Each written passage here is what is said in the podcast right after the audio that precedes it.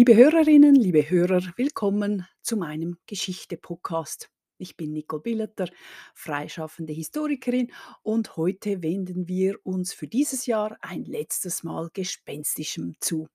Denn aller gute Dinge sind drei. Unser Geist hatte offenbar zwei Lieblingsorte, wo er sich bis ins 19. Jahrhundert, viele Jahrhunderte nach seinem Tod, zeigte. Er wurde oft im Nebel gesehen, wie er in Binningen spazieren ging. Manchmal ritt er auch auf einem Pferd. Dass das Gespenst tierlieb war, das sah man auch, wenn, man, wenn er sich im Spießhof am Heuberg in Basel zeigte. In den dortigen Räumlichkeiten sah man ihn herumgeistern, begleitet wurde er dabei von zwei schwarzen Doggen. Und der Herr trug manchmal, wie es sich für einen Geist gehört, seinen Kopf unter dem Arm. Auf welche Geschichte wies der Geist hin? Welches Unrecht wollte er die Baslerinnen und Basler nicht vergessen lassen? Für die Lösung dieser Frage müssen wir ins 16. Jahrhundert reisen. Der Spießhof am Heuberg gehörte damals Johann von Brügge, einem vornehmen Holländer. Zu ihm führt die gespenstische Geschichte zurück.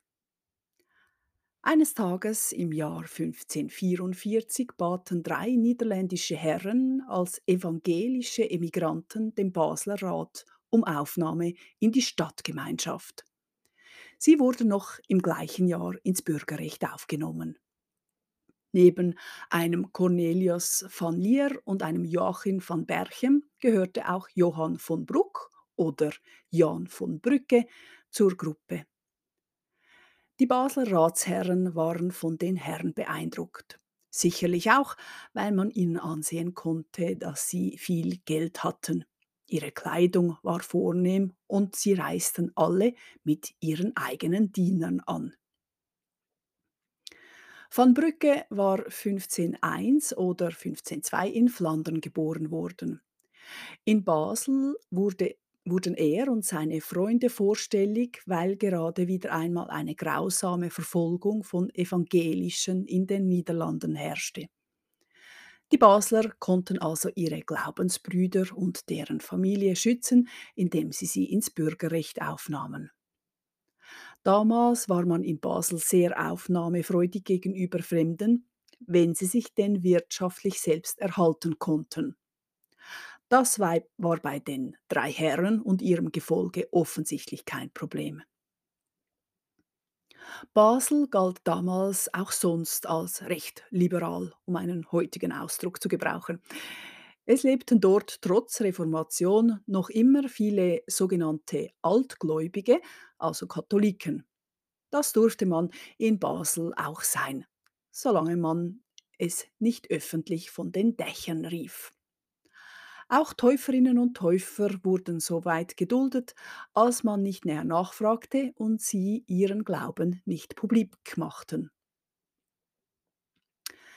Sogenannte Täufer werden heute noch oft als Wiedertäufer bezeichnet. Die Reformatoren verfolgten sie mit großem Nachdruck, insbesondere Ulrich Zwingli. Täuferinnen und Täufer glaubten im Wesentlichen daran, dass eine Taufe erst im Erwachsenenalter zu geschehen habe. Denn als Säugling konnte man ja nicht Ja zu einer Gemeinschaft sagen. Außerdem sollte man dem evangelischen Glauben ja nur zustimmen, wenn man ihn kannte. Das konnte man nur als Erwachsener, also war die Erwachsenentaufe das einzig Richtige. Die Aussage der Reformatoren sola scriptura, also nur das im christlichen Glauben als Recht anzuerkennen, was in der Bibel stand, das gab ihnen zusätzlich Recht.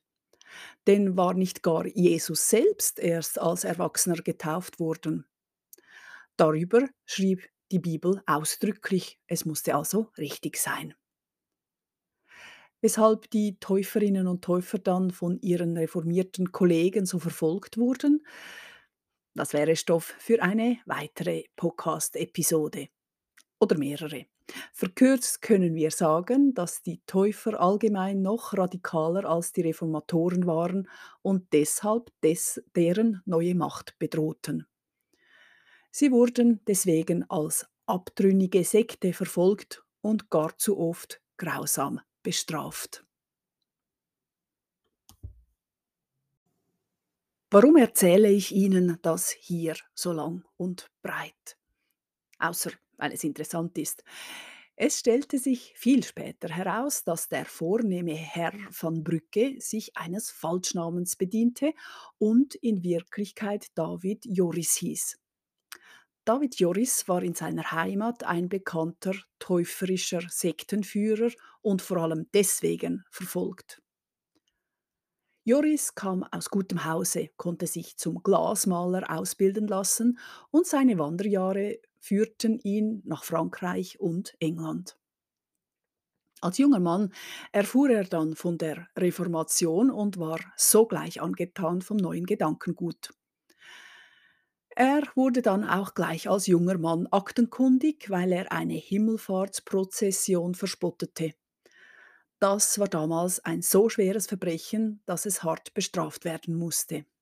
David Joris wurde deswegen ausgepeitscht. Seine Zunge wurde durchstochen und er durfte holländischen Boden für drei Jahre nicht mehr betreten. Nach dem Exil, dann zurück in der Heimat, erlebte er eine Hinrichtung eines Täufers mit und war zutiefst von dessen Glaubensstärke beeindruckt. Joris sah in dem zum Tod Verurteilten einen Märtyrer und wurde Anhänger der holländischen Täuferbewegung. Er machte dort dann gute Karriere, wurde zunächst Ältester, eine Art Führer, und später machte er durch seine Visionen von sich reden. Er wurde so zum bevollmächtigten Boten Gottes. Und Joris sprach sich nun aufgrund dieser direkten Meldungen von Gott für einige gewagte Interpretationen des Christentums aus. Unter anderem, dass die Menschen nicht alle als Sünderinnen und Sünder geboren seien. Somit galten auch die Vorschriften zur Ehe, so wie sie die Bibel auslegte, nicht für allen, für alle.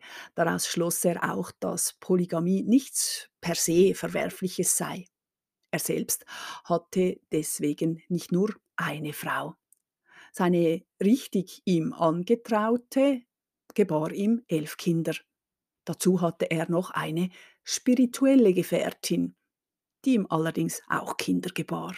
Sie war die Schwester von Joris späterem Schwiegersohn. David Joris Visionen machten ihn zu einem wichtigen Täuferführer der Niederlande und er konnte schon bald viele Anhängerinnen und Anhänger um sich scharen. Bald galten die Davidianer, wie man sie nannte, als Erzketzer, also als so gefährlich, dass Staat und Kirche sie verfolgen mussten.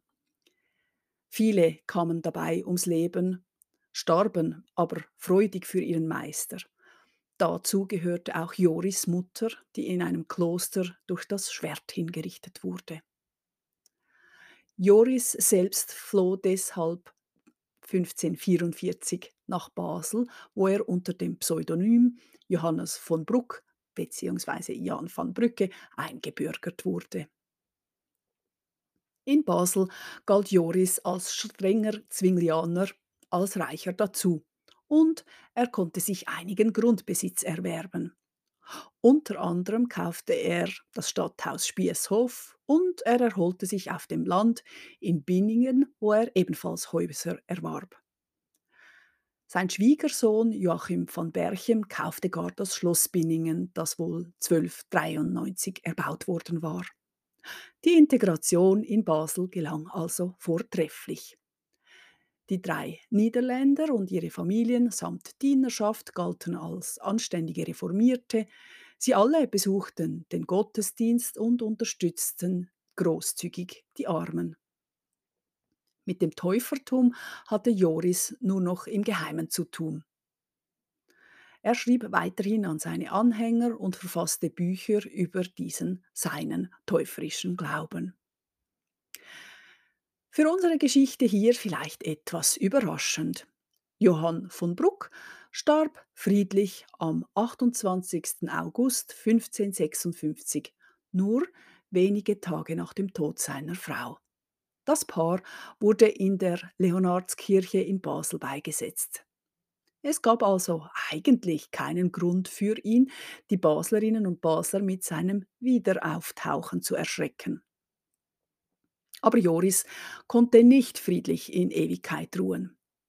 Ein erstes Zeichen für keine ruhige Nachsterbenszeit waren die Streitigkeiten, die nun um das Erbe des Paares ausbrachen. Das ist ja nicht immer überraschend. Allerdings wurde deswegen nach einiger Zeit dann die wahre Identität von Johann von Bruck bekannt. Zu viele Leute hatten eigentlich gewusst, wer er war und was er heimlich predigte. Da war Verrat auch nichts Außergewöhnliches. Und es folgte natürlich eine Untersuchung. Denn viele seiner Familie und Anhängerinnen und Anhänger, wohl so um die 30 Personen, lebten ja noch in Basel. Das musste nun doch untersucht werden. Vor allem waren die Basler auch noch vor den Kopf gestoßen. Weder Amtsleute noch Pfarrer hatten geahnt, dass sich in ihrer Mitte so ein Mann mit ketzerischen Ansichten und Anhängern befand. Das Geheimnis wurde bis über seinen Tod hinaus gewahrt. Aber nicht nur den Davidianern, auch Joris wurde noch der Prozess gemacht. Da wurde er nun nur noch als Erzketzer bezeichnet, eine noch schlimmere Art des Ketzers. Er war die Wurzel allen Übels, der Grund für die Ketzerei. So ein Prozess nach dem Tode war im Grunde ein, eine sehr mittelalterliche Angelegenheit. Sie wurde hier nun aber nochmals angewendet. Während der Untersuchung fanden viele Verhöre der Männer statt. Und schließlich schrieb die Universität von Basel auch noch ein Gutachten. Dieses verdammte die Lehren von David Joris zutiefst. Die Frauen, Schwestern, Schwiegertöchter etc. flehten den Rat an, ihre Männer, Brüder, Kinder, Diener etc. freizulassen. Und so geschah es tatsächlich. Die Gefangenen wurden entlassen. Sie mussten allerdings einiges beschwören und sie bekamen harte Gebote und Verbote auferlegt, an die sie sich von nun an zu halten hatten. Unter anderem wurde ihnen verboten, weitere Liegenschaften außerhalb der Stadt zu kaufen, wohl in der Angst, dass sich dort dann weitere täuferische Flüchtlinge niederlassen würden. Die Entlassenen durften auch keine holländischen Bücher mehr besitzen und ihre Kinder mussten nun in Basel zur Schule gehen.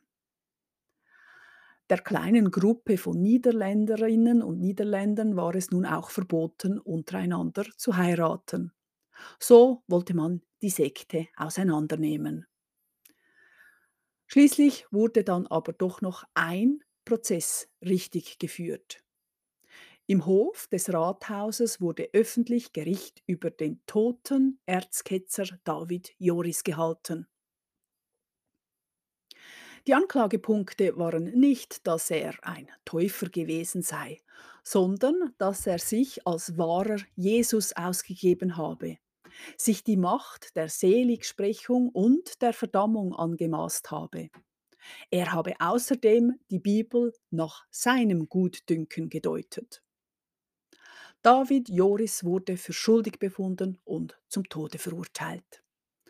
Vor dem Steinentor wurde der ausgegrabene Sarg geöffnet, danach wurde der einbalsamierte Leichnam samt Bildern und Schriften vom Scharfrichter verbrannt.